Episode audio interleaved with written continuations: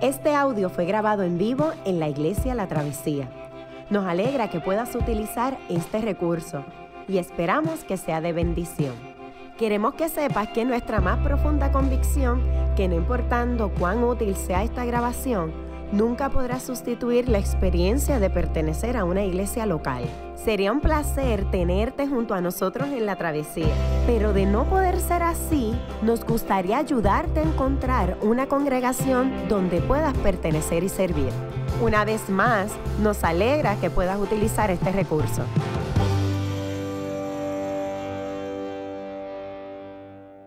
Muy buenos días a todos. Es un placer, como siempre, un privilegio poder compartir la palabra del Señor y tener la oportunidad de, poder predicar en este, en este día. Llevamos varios domingos este, que comenzamos una nueva serie de sermones que en esencia tienen como tema este, encuentros con Jesús. Y la idea esencial de la gran mayoría de ellos es que vamos a ver algunos instantes en las escrituras donde personas se encuentran con Jesús. Es por medio de esos encuentros que sus vidas en algunos casos son transformadas. Vimos lo retante inclusive del domingo pasado de un encuentro muy peculiar entre Jesús y su enemigo Satanás. Y hoy nos vamos a mover exactamente en esa dirección y vamos a estar mirando este, uno de los encuentros más emblemáticos tal vez del Evangelio de Juan. Juan es un evangelio bien curioso, sobre todo porque en los primeros capítulos se está presentando cómo Jesús deconstruye la gran mayoría de las esperanzas del pueblo de Israel. En el primer capítulo, el segundo, en el segundo capítulo, Jesús se hace su primer milagro y se enfrenta a la necesidad de convertir el agua en vino. Es una fiesta, están celebrando, se acercan a Jesús y le dicen que el vino se ha acabado. Y Jesús decide tomar, y esto es un detalle significativo en esa historia, el agua guardada para la purificación, para un ritual religioso. Y convierte el agua guardada para un ritual religioso en un vino para una fiesta. Posteriormente el próximo capítulo se encuentra y trabaja inclusive en los próximos con el templo y desautoriza el templo. Y Juan pone en las primeras escenas de su evangelio lo que algunos evangelistas tal vez colocan al final y es que Jesús llega y vuelca las mesas y automáticamente anuncia que ese templo va a dejar de funcionar, va a cerrar operaciones porque hay un nuevo templo que está caminando por Palestina. Su nombre es Jesús. Luego se enfrenta a un maestro de la ley. Acaba de acabar con las ceremonias rituales de purificación. Reita el lugar de congregarse para adorar y luego reita de manera muy radical a un hombre de la ley, a Nicodemo. En medio de la oscuridad, con todo el secretismo de esta escena, llega y el hombre que enseña, el maestro de la ley, no entiende nada de lo que Jesús le está enseñando. Ahora en el capítulo 4 se van a romper las barreras geográficas y hay una intencionalidad de comparar al maestro de la ley con un personaje interesante de las escrituras. ¿Qué tal si me acompaña entonces en esta mañana de pie y vamos al Evangelio de Juan, capítulo 1, capítulo 4, perdón, versos del 1 al 30 y me va a disculpar esta mañana, voy a tomar este tiempo para leer, así que busque su Biblia o su aplicación y busque donde dice Juan capítulo 4, versos del 1 al 30, voy a estar utilizando la nueva versión internacional. Esto lo decíamos antes mil en las iglesias o cuando yo era pequeño, los predicadores siempre decían esto, así que déjeme decirlo, si usted no tiene Biblia, acérquese a alguien que está a su lado y comparta la escritura con esa persona. Uy, ya. Good times. Se acerque a esa persona y comparte la escritura con ella. De nuevo, tengan un poco de paciencia. Esta es la parte más importante del sermón. La parte más importante del sermón es la escritura, es la palabra del Señor. Leamos la palabra de Dios en el nombre del Padre, del Hijo y del Espíritu Santo. Amén. Juan capítulo 4, versos 1 al 30. Jesús se enteró de que los fariseos sabían que él estaba haciendo y bautizando más discípulos que Juan, aunque en realidad no era Jesús quien bautizaba, sino sus discípulos. Por eso se fue de Judea y volvió otra vez a Galilea. Como tenía que pasar por Samaria, llegó a un pueblo samaritano llamado Sicar, cerca del terreno que Jacob le había dado a su hijo José. Allí estaba el pozo de Jacob. Jesús, fatigado del camino, se sentó junto al pozo. Era cerca del mediodía. Sus discípulos habían ido al pueblo a comprar comida. En eso llegó a sacar agua a una mujer de Samaria y Jesús le dijo, dame un poco de agua. Pero como los judíos no usan nada en común con los samaritanos, la mujer le respondió, ¿cómo se te ocurre pedirme agua si eres judío y yo soy samaritana? Si supieras lo que Dios puede dar y conocieras el que te está pidiendo agua, contestó Jesús, tú le habrías pedido a él y él te habría dado agua que da vida. Señor, ni siquiera tienes con qué sacar agua y el pozo es muy hondo. Después vas a sacar esa agua que da vida. ¿Acaso eres tú superior a nuestro padre Jacob, que nos dejó este pozo del cual bebieron él, sus hijos y su ganado? todo el que beba de esa agua volverá a tener sed, respondió Jesús. Pero el que beba del agua que yo le daré, no volverá a tener sed jamás, sino que dentro de él esa agua se convertirá en un manantial del que brota vida eterna. Señor, dame de esa agua para que, no vuelva a tener sed, ni siga viniendo aquí a sacarla. Ve a llamar a tu esposo y vuelve acá, le dijo Jesús.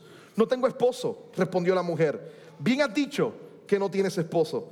Es cierto que has tenido cinco y el que ahora tienes no es tu esposo. En esto has dicho la verdad. Señor, me doy cuenta de que tú eres profeta. Nuestros antepasados adoraron en este monte, pero ustedes los judíos dicen que el lugar donde debemos adorar está en Jerusalén. Créeme, mujer, que se acerca la hora en que ni en este monte ni en Jerusalén adorarán ustedes al Padre. Ahora ustedes adoran lo que no conocen. Nosotros adoramos lo que conocemos.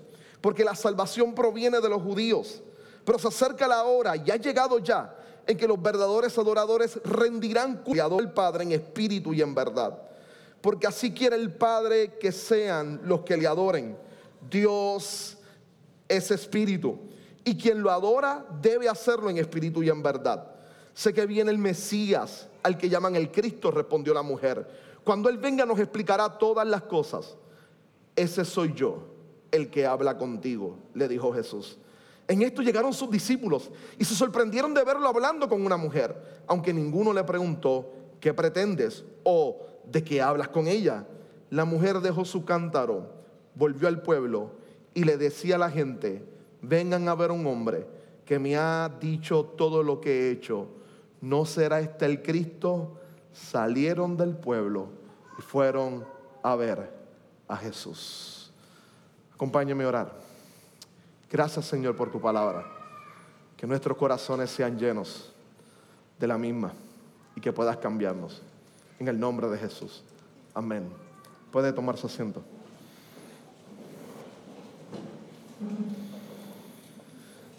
Como les decía, ahora Jesús pasa a cruzar los bordes geográficos y se acerca a los límites del mismo. Corre y entonces se encuentra en un lugar llamado Samaria.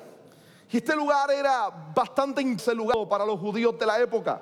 La gente no cruzaría por allí, no pasaría por ese lugar quienes no, detestaban el cruce por ese lugar. Primariamente todos los judíos de Jerusalén, pero también aquellos ortodoxos, aquellos que eran sumamente conservadores, aquellos que querían y pretendían guardar todas las reglas de la ley y de sus tradiciones. Pasar por ese lugar era considerado un acto de impureza. Así como me escucha, era considerado un acto de impureza pasar por Samaria. Las razones son tanto políticas como religiosas. Samaria fue un lugar invadido por los asirios y lleno de asirios. Así que Israel recordaba que era un lugar que representaba las conquistas del pasado y la mezcla de raza. Por lo tanto, la gente que vivía allí no eran totalmente israelitas. Segundo es que estas personas habían traído todos sus dioses en la antigüedad y aunque el monoteísmo había reinado, su religión se había mezclado con estas religiones paganas y lo único que aceptaban de las escrituras reveladas era el Pentateuco, los primeros cinco libros de la ley. Ni los salmos, ni los profetas, ni los libros de sabiduría, ni los libros de historia, primeros de la nación de Israel. Solamente los primeros cinco libros de la ley. Así que Israel para ellos eran herejes, impuros racialmente y condenados en un estado socioeconómico sumamente triste. Y allí va a llegar Jesús a tener una cita con una mujer nacida en Samaria. Ahora, esta es mi idea quiero que escuche bien lo que quiero proponerles en la manera en cómo veamos esta historia. Para mí esto es sumamente importante. Quiero decirle lo siguiente hoy. Y escuche bien, el amor, el amor por la verdad se viste de compasión y se presenta a sí mismo como dador de esperanza. Déjeme volverlo a repetir. El amor por la verdad se viste de compasión y se presenta a sí mismo como dador de esperanza. Cuando el amor por la verdad se viste de compasión, siempre se va a presentar a sí mismo como dador de esperanza. Y en esta historia esencialmente nosotros vamos a ver exactamente eso. Si los chicos me pueden ayudar acá, porque el control tengo miles de problemas con él hoy. Ahí está. Dale a la siguiente. Hay una película que a mí siempre me llamó la atención y es este, una película que de alguna manera eh, ha marcado algún aspecto de mi vida y es esa película llamada The Butler o El Sirviente. Hay una escena bien particular, yo la compartí en un sermón en una ocasión, pero tiene mucho que ver con el sermón de hoy. Y es esa escena donde la, historia narra este sirviente y es toda la historia de su vida como esclavo, hijos de esclavos, este, que termina siendo parte del grupo de sirvientes del presidente de los Estados Unidos su hijo comienza a caminar en todo el movimiento de derechos civiles. Y poco a poco se va radicalizando hasta que el final de la película termina como parte de los Black Panthers o del movimiento más radical en busca de los derechos de las comunidades afroamericanas.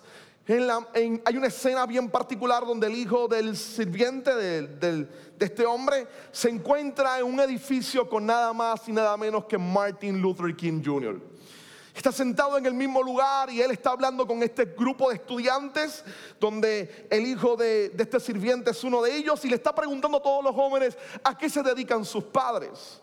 Cuando llega el hijo del sirviente y le pregunta, hijo, ¿a qué se dedica tu papá? Él baja la cara con vergüenza. Le dice, no te voy a decir. Hace tiempo que con él. Y vuelve nuevamente este Martin Luther King a insistir, ¿a qué se dedica tu papá? Le dice, él es un traidor, él es un sirviente de blancos. Martin Luther King Jr. le dice, no menosprecies el poder del servicio. Los sirvientes logran a veces más efectividad que nosotros en nuestra lucha. Ellos pelean en otro frente, en el frente del amor. Y parafraseo le dice, esta gente logran borrar las límites y sus amos terminan queriéndolos igual que sus hijos. La historia esencialmente va dirigida hacia ahí. Es la idea esencial de cómo tú sirves a través del amor. Pero esta historia no solamente en la medida en que miraba me recordaba una anécdota que leí hace mucho tiempo atrás en, en un reporte de un periódico que se escribía a inicios del siglo XX en Puerto Rico este, y lo escribían las iglesias evangélicas. Y en este recorte era una revista que se hacía en honor a tal vez lo que para mí sería el mejor pastor del siglo XX en Puerto Rico. El mejor pastor del siglo XX en Puerto Rico. Uno de los individuos que con mayor verticalidad y, capacidad logró bendecir a nuestra isla. Pastor de Caguas, Abelardo Díaz Morales. Puedes pasar a la próxima. Abelardo Díaz Morales. Si le suena extraño la idea de Abelardo Díaz, es que es el papá de Abelardo Díaz Alfaro, el gran cuentista puertorriqueño pastor bautista de la iglesia bautista de Caguas. En el momento de su muerte se hizo un duelo nacional por él. Un individuo de letras, uno de los primeros pastores puertorriqueños, este, protestantes y un individuo sumamente importante inclusive en el mundo académico y sobre todo en el mundo cristiano. Y en una escena de, de, este periódico narraban una de las anécdotas de él y cuentan que uno de sus hijos menores, Sammy, estaba en escuela superior y lo habían golpeado sus compañeros de clase y se habían burlado de él. Luego de una semana de llegar que lo golpeaban y se burlaban de él, Sammy no quería ir a la escuela. Así que Abelardo decide ir a la escuela y se reúne con la principal. Un pastor a la altura de él, que todo el mundo lo conocía, llega a la escuela, se reúne con la principal y le pide lo siguiente. No le exige que encaucen a los muchachos, no le pide que castiguen a los muchachos, no denuncia a los muchachos, solo le pide a la principal que le permita hablar con los muchachos, con la clase. La principal obviamente es un pastor que conoce, hable con ellos. Cuentan la historia que cuando él llega, decide mirar a todos los estudiantes y le dicen, chicos, ustedes en que son amigos míos. Y todo el mundo empieza a decir, sí, sí, la gente quería a Abelardo Díaz Morales. Era un pastor de la gente. Todo el mundo lo conocía y tenía un contacto excelente con los jóvenes. Así que conectó rápido con ellos. Ellos lo conocían y claro, usted es nuestro amigo. Usted relaja con nosotros por ahí cuando estamos afuera. Le dice, Sammy es mi hijo. Y yo quiero que también sea su amigo. Dice que desde ese momento todo el grupo decidió defender, cuidar y guardar al hijo del pastor. Él cambió toda la situación, mostrándole respeto y amor a los chicos. El amor no pelea por la verdad. Se viste de compasión y esperanza y muestra la solidez de sus convicciones. Y ahí está, transformando todo y cambiándolo. De nuevo, el amor no tiene que esconder la verdad, tampoco pelear para defenderla, solo exponerla, porque está convencido que ésta produce esperanza. Esa de alguna manera es la historia detrás, o el mensaje detrás de esta historia en esta mañana. Es esa historia de amor de Jesús encontrándose con una mujer que no solamente por su condición de ser mujer en el primer siglo, sino por el lugar de donde provenía y por las circunstancias que había vivido, era altamente excluida de la sociedad. Pero nuestro Salvador decide tener un encuentro directo con ella para cambiar de forma radical su vida. Esta historia yo quiero que de alguna manera veamos a los dos protagonistas de este encuentro. El primer protagonista, y obviamente es el protagonista primario de este encuentro, es Jesús. Es Jesús. Jesús se va a presentar como aquel que tiene una misión bien particular. Y la misión de Jesús es una misión de amor. Jesús tiene una misión de amor. Dale el primer slide que va a aparecer exactamente el título. El slide anterior creo que tiene el título de Jesús como misión de amor. Sí. Está ahí, no te preocupes. Jesús se va a presentar como aquel que tiene una misión de amor, como aquel que va a entregar su vida y que tiene una intencionalidad de encontrarse con ella. Veamos a ese Jesús con la misión de amor. Veamos algunos de los primeros versos que aparecen aquí rápidamente en esta, en esta historia. Este, vamos al primer verso. Miren, Juan 4, 4 al 5. Como tenía que pasar por Samaria, llegó un pueblo samaritano llamado Sicar, cerca del terreno por Samaria le había dado a su hijo José. Una de las primeras cosas que nos dice aquí es que él tenía que pasar por Samaria. Y esto es interesante, porque nadie pasaba por Samaria. Jesús se encontraba en Jerusalén y la gente cuando iba a pasar hacia el norte, que es donde Jesús va a ir, usualmente cruzaban por Perea, se iban por otro lado, o esencialmente por Decápolis, por los llanos. Las calles estaban pavimentadas, era sumamente seguro, tú podías transitar por ese lugar. Nadie pasaba por Samaria, primariamente porque Samaria era considerado un lugar inmundo, porque era altamente peligroso debido a sus extensas hileras de montañas, montañas en las cuales se producían asaltos constantemente y además eso te traería miles de problemas, tienes que esforzarte mucho. Y es interesante, porque por aquí te tardas más, pero es mucho más seguro. Por aquí llegas más rápido, pero es más difícil. La escena inclusive es bien peculiar porque la historia que leímos hoy nos muestra un Jesús cansado que llega al pozo y que está deseoso de tener agua. Y el cansancio no es una pantalla o un artículo este, o una estrategia literaria que Juan quiere utilizar. Es que literalmente tuvo que estar subiendo y bajando por colinas constantemente y cuando llega al primer pueblo lo que está es totalmente Ahora el verso anterior dice algo interesante. Y es que Juan pone en Jesús la intención de ir por Samaria. Parece apremiante. Dice, él tiene que pasar por Samaria. ¿Por qué tenía que pasar por Samaria? Cada vez que Juan en el Evangelio va a utilizar la expresión que tenía o que debe pasar por un lugar, es porque Jesús tiene planificado una cita en su agenda misional. Él tiene planificado encontrarse con alguien. Él tiene planificado cambiar la vida de una persona.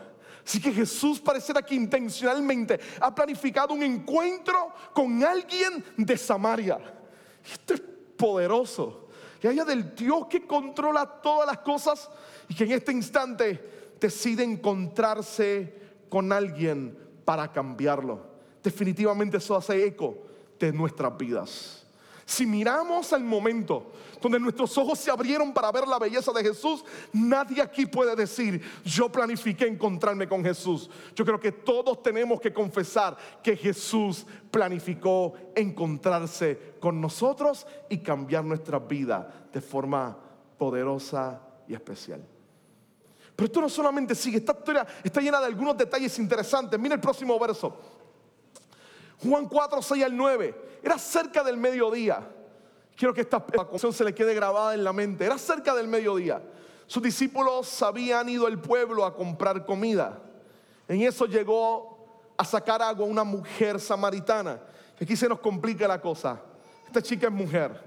Y Jesús le dijo, dame un poco de agua. Pero como los judíos no usan nada en común como los samaritanos, por la idea de que automáticamente al hacerlo dejan de ser puros y se convierten en impuros, la mujer le respondió, ¿cómo se te ocurre pedirme agua si tú eres judío y yo soy samaritana? Deja el verso ahí, escuche bien. La realidad de este pasaje es genial. ¿Qué hace esa mujer sola? Al mediodía usualmente las personas no iban a sacar agua, las condiciones climáticas eran bastante fuertes, el sol estaría y estaría muy caliente. Número dos, las mujeres eran las que usualmente lo hacían, no porque fuera una carga para ella, sino que se convertía a veces inclusive en un contacto social. Hay muchas evidencias de eso. Llegaban al pozo todas juntas, hablaban, dialogaban y tenían sus encuentros entre ellas. Pero esta mujer está sola. Y eso es lo que lo hace peculiar. Y está sola. Lo que implica el nivel de exclusión que tiene dentro de su sociedad. Nosotros leímos ya la historia, así que sabemos por qué es. Y un problema de índole moral que tal vez la sociedad le ha excluido también a ella. Así que no solamente está excluida religiosamente, tú no me excluida racialmente ante Jesús y ella lo expresa verbalmente. Se supone que tú no me pidas a mí de beber. Pero número tres, su propia gente la ha excluido por los errores de la vida. Sin embargo, Jesús no tiene problemas en encontrarse y hablarle. Mire el próximo verso. Jesús le dice, si supieras lo que Dios puede dar, conocieras al que te está pidiendo agua, contestó Jesús, tú lo habrías pedido a Él y Él te habría dado agua que da vida. Agua que da vida. Mujer, tú me estás cuestionando a mí por pedirte, si tú supieras quién soy yo esta ecuación cambiaría. Serías tú quien me pedirías a mí de un agua que puedo darte, que nada aquí puede hacerlo. Que nada aquí puede hacerlo. Nada, absolutamente nada puede darte lo que yo puedo brindarte en este instante. Miren cómo la ella responde a la expresión de Jesús. Está el próximo texto. Créeme mujer que se acerca la hora. Ella empieza a pelear con él. Se créeme mujer que se acerca nosotros ahora que ni en este monte ni en Jerusalén adorarán ustedes al Padre. Ahora ustedes adoran lo que no conocen, nosotros adoramos lo que conocemos. Porque la salvación proviene de los judíos. Prueba a ponerle que está en negro. Este encuentro de Jesús con ellos es muy poderoso, es muy profundo. Está realmente lleno de, de muchas cosas para pensar. Porque tal vez si nos detenemos un instante los que estamos aquí y empezamos a mirar qué está queriendo Jesús decirnos a través de esta historia. Hoy ha sido muy interesante la liturgia porque creo que ha sido casi la antesala alguna de las cosas que quiero compartir con ustedes, que pienso que se ven muy claras en la idea de este mensaje. Definitivamente la iglesia debe ser el cuerpo de Cristo, sus manos, sus pies aquí en la tierra. Usted y yo hoy como iglesia nos reunimos no meramente a consumir un servicio religioso, sino que el Señor constantemente nos empodera porque somos su pueblo en misión. La iglesia está en la tierra y su propósito primario es caminar en misión, en la misión del Señor. La iglesia como institución tiene una misión a cargo y es representar el ministerio de Cristo en nuestra y esto significa, iglesia, pasar por Samaria también. Ahora, esto es un buen momento para mirar nuestras Samarias.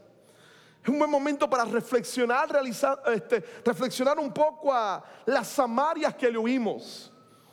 Toda la gente alrededor de Jesús le oía pasar por ese lugar. Pero pareciera ser en los evangelios que Jesús tiene una compasión muy grande por este pueblo. Sana a los samaritanos, los utiliza de ejemplo, cuenta historias sobre ellos. Mientras todo el mundo decide aborrecerlos y excluirlos. Pregúntese hoy, ¿cuáles son nuestras Samarias? Es esa pregunta, ¿cuáles son las Samarias de nosotros como iglesia? ¿Cuáles son las Samarias que nos ritan nuestras comprensiones y que nos llaman y que le queremos huir porque la idea de verdad nos dice, no te acerques a ese lugar, pero el amor nos rita y nos lanza a tener encuentros con las Samarias de la vida. Yo tengo simplemente algunas ideas que quiero compartir con ustedes hoy. ¿Qué tal si hablamos hoy de, de nuestras Samarias a nivel de diferencias sociales o de clase social. Hay una indiferencia marcada en Puerto Rico relacionada a la violencia que vivimos por décadas. Y hemos optado un plan de invisibilidad asustante. Nos entretienen otras cosas en nuestro país en la prensa, en los que debaten en medio de los radios, si quieren hablar de la cosa política, como ellos le dicen. En las discusiones que tenemos en los cafés o inclusive en algunos espacios en las universidades. Hay pareciera que toda una conspiración para invisibilizar el problema primario de nuestro país. Y es que nuestra juventud se desangra en las calles de este país inundada por la droga y por el crimen constante de nuestra patria.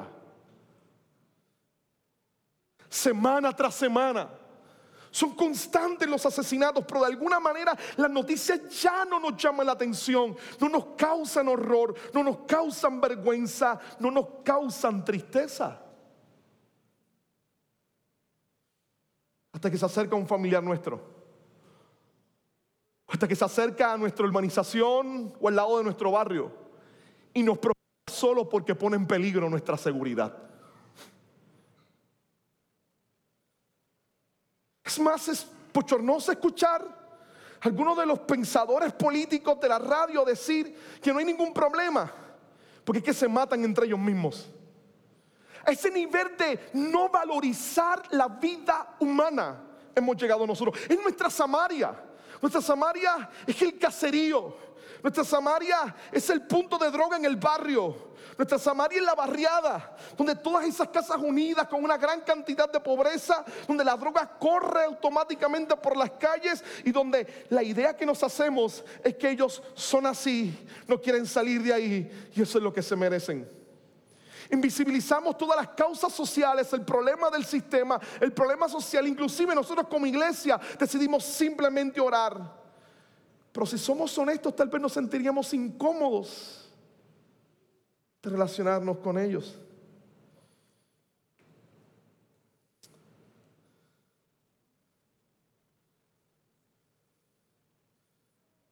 Es lo que yo extraño mucho de la iglesia en la que crecí. Una de mis primeros bendiciones fue ministrarle hogares de rehabilitación. Ah, cuánto amaba esos momentos. Y recuerdo los domingos en la noche, ver los 20, 25, 30 chicos sentados juntos en la iglesia. Sentarme con ellos a hablar después. Y recuerdo a la gente, como ellos decían que se entristecían cuando la gente cogía la cartera y la guardaba. Cuando las personas tomaban sus hijos y los echaban hacia un lado. Como las personas se movían de silla o tenían problemas en interactuar con ellos. Siguen, en mi iglesia inclusive, donde yo crecí. Pero la pregunta para usted hoy sería si actuaría diferente a ellos. ¿Qué tal si ahora entraría un grupo de esos muchachos aquí? Algunos de ellos con cinco o seis muertes en su pasado. Dos o tres de ellos han matado a algunas personas o han robado o vendido droga. Están en un lugar de rehabilitación, están escuchando a Cristo y usted se acerca a ellos. O ellos se acercan aquí y les traen. Su instinto los llevaría a tomar su cartera a un lado, sacaría a su hijo, lo ignoraría,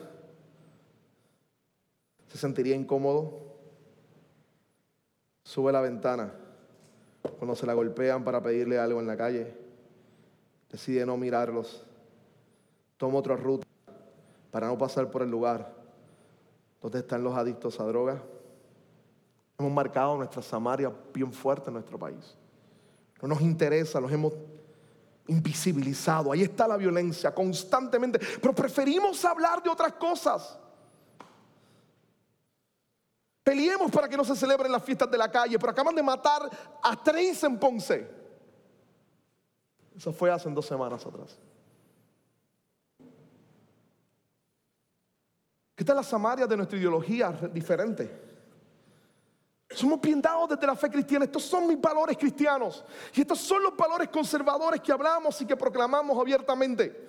Esos valores no se comprometen. Y cuando alguien se acerca, que tú notas que sus valores son radicalmente diferentes a los de mi fe, mi actitud es de contienda y de batalla. La iglesia lleva más de 10 años peleando ideológicamente con sectores en este país y hasta el sol de hoy no ha ganado una batalla. Tal vez el proceder sea diferente. Jesús parece mostrarnos uno distinto. sentarse. Porque el amor a la verdad se viste de compasión y muestra misericordia porque cree que esa verdad brinda esperanza. Brinda esperanza. Jesús muestra dos aspectos de su misión en esta escena. Primero, es que la misión en Jesús, si voy a utilizar una palabra que yo sé que en muchos oídos le va a molestar, pero antes de desconectarse con mi sermón, déjeme terminar. La misión de Jesús es inclusiva. Sí, alerta, prenda sus sirenas, cuando estoy utilizando una palabra rara. No, la misión de Jesús es inclusiva. Es inclusiva racialmente. Él no está excluyendo a esta mujer. Es inclusiva, se acerca inclusive a ella. Era súper raro y lo vemos al final. Sus discípulos se acercan y se sorprende. ¿Qué hace Jesús hablando con una mujer? Y más una samaritana. Ellos se preguntan, pero ni tan siquiera, y Juan es claro, estaba con ellos, ni tan siquiera le preguntamos qué hablabas y qué querías. Jesús no le excluye por ser mujer. Jesús no le excluye por ser de Samaria. Jesús no le excluye inclusive sabiendo su pasado moral con dificultades. Él no le excluye porque la misión del reino es inclusiva. Rompe las barreras raciales, rompe las barreras de hombre y mujer. Lo dice Pablo en Gálatas. Rompe las barreras distintivas y simplemente promete y proyecta el evangelio de aquel que murió para salvar a judíos y a gentiles, para salvar hombre y mujer, para salvar esclavos y libre para salvar a todos aquellos que Dios ha decidido para gloria de su nombre. El Evangelio no excluye, el Evangelio abraza y recibe. Sí, tiene una misión inclusiva. Ahora, le pedí que no se desconectara en mi sermón porque ahora voy a usar una palabra que tal vez le guste. Esa misión inclusiva es también una misión exclusiva. Sí, es también exclusiva. Eso no tiene problemas, porque ella sea de otra raza, porque socialmente esté afectada, porque su pasado la haya marcado. Pero cuando esta muchacha le dice, nuestra gente adora en este monte, Jesús entiende que ha pasado un punto teológico que él no va a doblar su mano. Le dice, mira, los judíos adoran en Jerusalén, ustedes adoran aquí. Te voy a adelantar algo, va a llegar un día donde ni en Jerusalén ni aquí se va a adorar y Dios va a buscar adoradores que le adoran en espíritu y en verdad. Pero escucha bien, ellos tienen la verdad, porque la salvación viene de ellos. Este punto teológico no se debate. Dios decidió que el centro de adoración de Israel fuera Jerusalén. Ustedes no conocen la verdad, pero esa verdad se acaba de reflejar delante de ustedes. Y es la actitud de amor la que hace que esta mujer no se vaya. Cuando él la contradice en esto, ella no sale corriendo. Oh, cuánto necesitamos que la iglesia hoy en día actúe igual que su maestro Jesucristo, que refleje la inclusión de ese amor que abraza, que recibe y que rompe las pero compromiso con compromisos reales y verticales al Dios que se ha revelado por medio de la palabra, porque la verdad no se pelea, se demuestra en amor y en esperanza.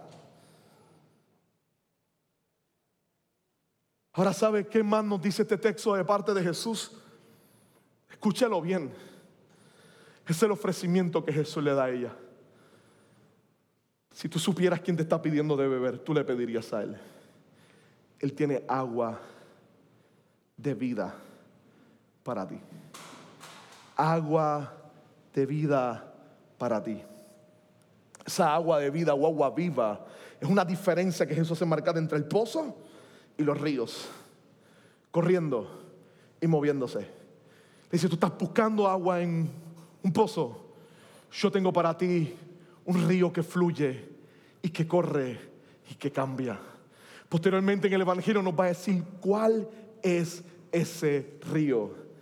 Ese río, hermanos y hermanas, no es nada más y nada menos que la tercera persona de la Trinidad, el Espíritu Santo de Dios. Y Jesús diciendo, la única manera de lanzarnos en misión es que entendamos que hemos sido empoderados por el Espíritu Santo. Escuche bien, iglesia. La idea es, ¿por qué yo tengo que correr a las Samarias? Es que yo tengo algo que me han dado a mí que ellos necesitan también. ¿Por qué yo tengo que correr a las Samarias? ¿Por qué no puedo excluir a los excluidos de esta sociedad? ¿Por qué no puedo contener, contender o pelear con ellos?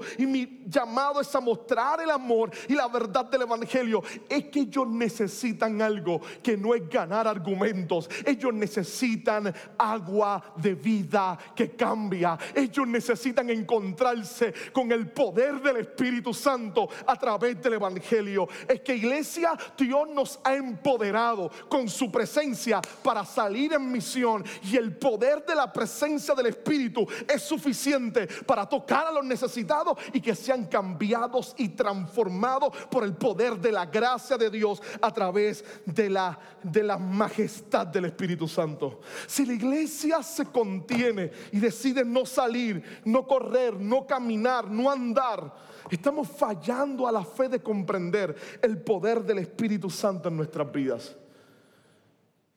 Eso es lo genial de lo que veíamos. La idea del video de esta mañana no es creer que esto se hizo por algo, simplemente de estrategias humanas. Hay mucho del Espíritu Santo en lo que usted vio en ese video. Hay mucho de lo que palabras no pueden lograr. Hay mucho de lo que actos concretos de misericordia están siendo impulsados por el Espíritu Santo. El hecho de que Hunger haya adoptado esta comunidad, el hecho de que la travesía y Trinity se hayan puesto a ir directamente a una Samaria para muchos, a una comunidad desventajada y se haya querido entrar en esa Samaria a decirle el poder del Espíritu Santo por medio del Evangelio es suficiente para cambiar esta comunidad completa y brindarle nueva esperanza. Y ahí tiene el testimonio de alguien cambiado en su interior por la obra maravillosa del Espíritu Santo.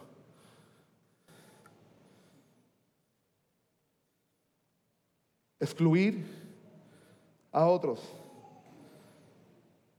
señala nuestra incredulidad en el Evangelio, en la misión y en el poder del Espíritu para cambiar todas las cosas. La misión de Jesús es inclusiva y exclusiva.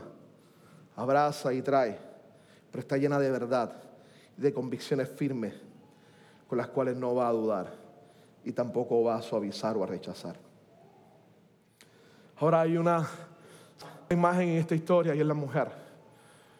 La mujer samaritana, la verdad que da esperanza. Por un lado está el amor en misión y por otro la verdad de esperanza, la necesidad de esta mujer de encontrar una verdad. Mira rápidamente lo que dice el texto con ella. Señor, miren, miren esta mujer. Cuando Jesús le dice lo de agua, Señor, ni siquiera tienes con qué sacar agua y el pozo es muy hondo. ¿De dónde pues vas a sacar esa agua que da vida?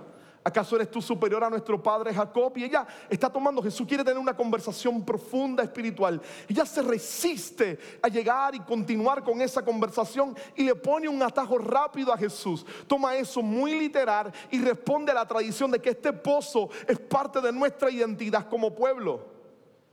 Dice, ¿acaso eres tú superior a nuestro padre Jacob, que nos dejó este pozo del cual bebieron él y sus hijos y su ganado? Mira el próximo. Señor, dame de esa agua para que no vuelva a tener sed. Ni siga viniendo aquí a sacarla de nuevo. Actúa poniéndole obstáculo a Jesús, mirando esto de forma natural. Si a llamar a tu esposo, le dice Jesús, si vuelve acá. Le dijo Jesús. Ella le responde, no tengo esposo. Este es el próximo verso. Bien has dicho que no tienes esposo. Es cierto que has tenido cinco y el que ahora tienes no es tu esposo en esto has dicho la verdad. Esta escena pareciera bien fuerte. Jesús la ha desmantelado públicamente, pero el gesto de amor que le ha mostrado permite que este acto simplemente le muestre confianza a ella. Está el siguiente. Sé que viene el Mesías, le dice ella, el que llaman el Cristo, respondió la mujer. Cuando Él venga nos explicará todas las cosas. Y Jesús le dice, ese soy yo, el que habla contigo le dijo Jesús. Ahora miren lo que va a pasar con ella, dale. Miren lo que va a pasar con ella en el momento. La mujer, cuando Jesús le dice, el que está hablando es él, la mujer deja su cántaro y vuelve corriendo al pueblo y le dice a la gente, esta mujer, la que está excluida, la que tiene que salir sola, ni tan siquiera las mujeres la acompañan, la que está excluida de la sociedad, vuelve a su pueblo, al lugar que le ha excluido. Le dice, vengan a ver un hombre que me ha dicho todo lo que he hecho. ¿No será este el Cristo? Salieron del pueblo y fueron a ver a Jesús. Y salieron a ver a Jesús. Ahora, ponernos en los pies de Jesús es súper difícil. Tal vez en esta historia definitivamente no somos Jesús en nuestro carácter individual. Usted y yo nos parecemos más a la mujer. Nos parecemos más a ella. Y pasamos ese encuentro de Jesús con amor que nos abrazó a pesar de todo nuestro pasado y que nos brindó agua que da vida y vida en abundancia. Usted y yo respondimos de seguro en muchos casos con incredulidad. No somos merecedores de este evangelio definitivo. Jesús con su suavidad y con su maestría de amor decide exponer nuestros pecados a la luz. Y a pesar de la vergüenza que sentimos, experimentamos una profunda confianza en que, en que estamos ante aquel que con amor decide tratar con cada uno de ellos. Cinco has tenido y el que tienes ahora no es tuyo. No somos igual que ella, pero tengo más de cinco situaciones que guardo ocultas. Seguro puedes hacer la lista y también tienes la tuya oculta que nadie sabe. Tal vez tienes la tuya que nadie conoce. Esos pecados que no deseas expresárselo a nadie, que los guardas en tu interior porque no quieres que sean expuestos. Esa rebeldía de tu corazón, esa incredulidad que invade el alma, ese deseo de que esto no sea realidad porque reta quién soy yo. Sí, iglesia, todos somos exactamente iguales que la mujer samaritana. Guardamos en nuestro corazón pecados ocultos que no queremos que sean expuestos, que luchamos porque la gente no los conozca. Y Jesús se acerca en compasión, no nos excluye, sino que los expone delante de nosotros y nos dice, no hay nada oculto delante de mis ojos, pero sigo ofreciéndote agua de vida que sacia toda tu necesidad. Mientras nosotros seguimos reforzando nuestro fracaso, buscando sacar agua que tarde o temprano termina ahogándose. Seguimos buscando la felicidad en otras áreas de la vida cuando el Señor nos dice, aquí tienes mi espíritu y es vida en abundancia. Aquí tienes el poder de mi presencia para que puedas luchar ante la adversidad, para que encuentres la alegría que necesitas, para que encuentres la felicidad que anhelas. Aquí está mi Espíritu Santo. Ya trata de escapar constantemente donde Jesús. Pero cuando Jesús hace la confesión de que Él es el Mesías, esta chica suelta el cántaro, sale corriendo a su aldea a decirle a la gente, salgan y vean, alguien que me ha hecho todo lo que he hecho, no será este el Cristo.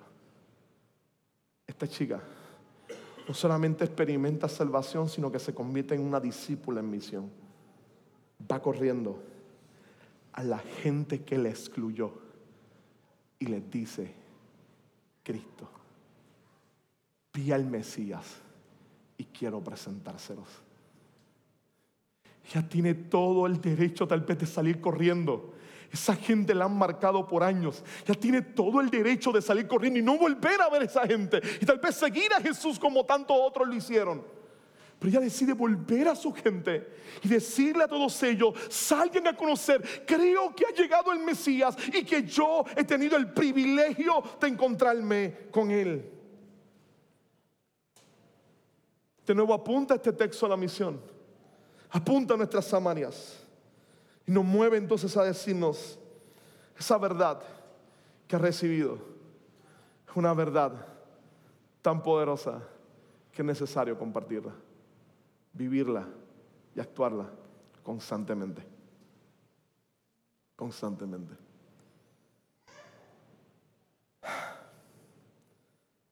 El amor de un Dios que busca a Samaria. La necesidad de una verdad apremiante para transformar la vida.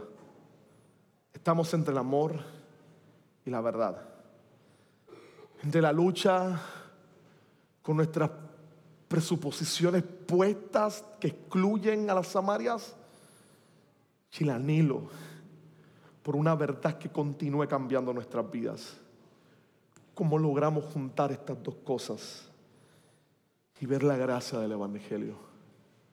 Si necesitamos que la iglesia se mueva como Jesús si necesitamos que la iglesia camine como Jesús.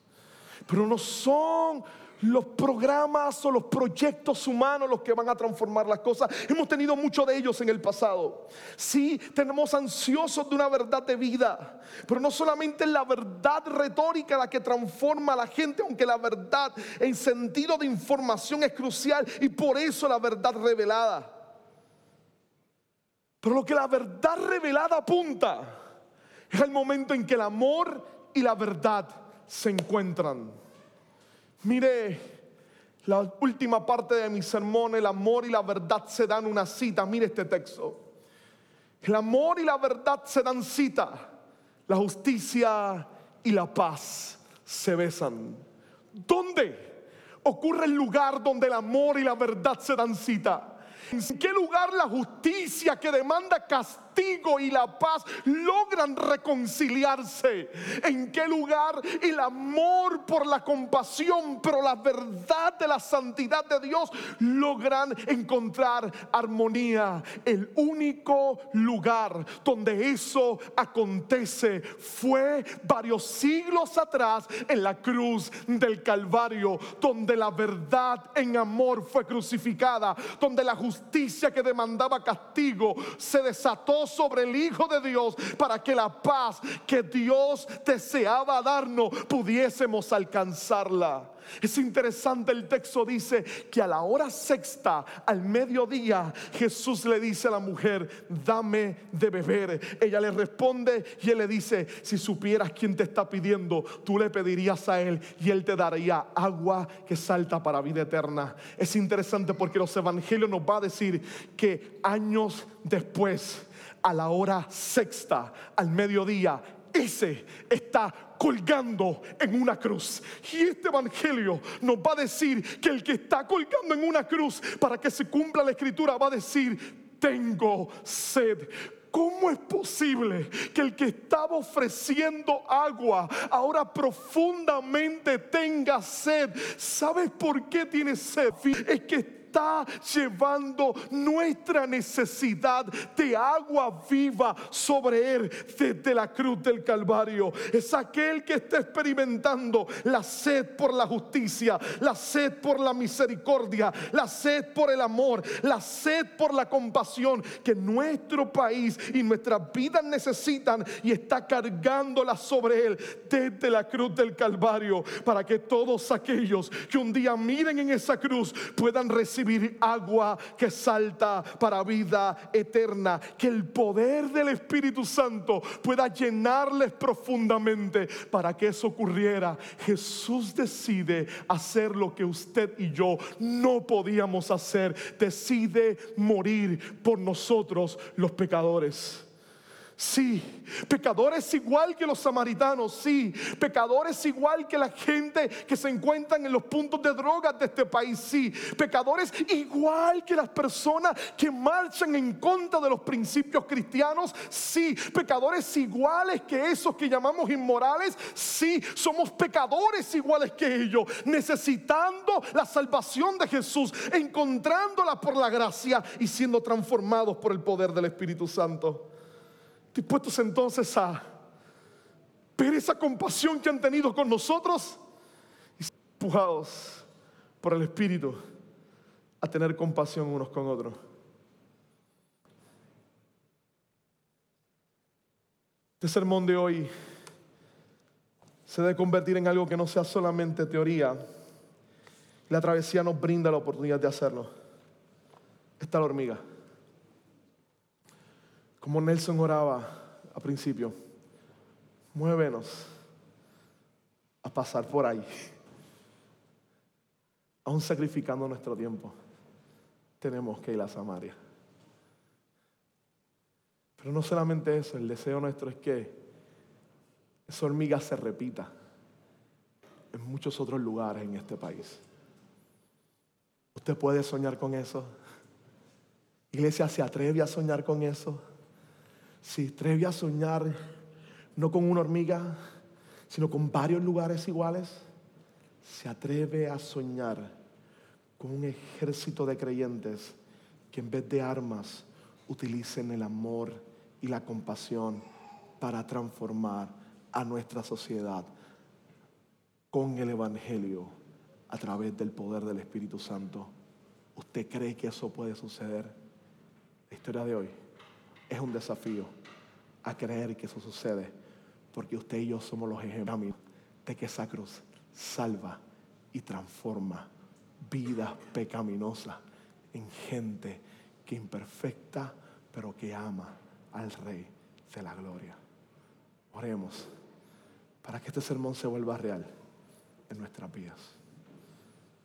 Señor, tu gracia es majestuosa y maravillosa.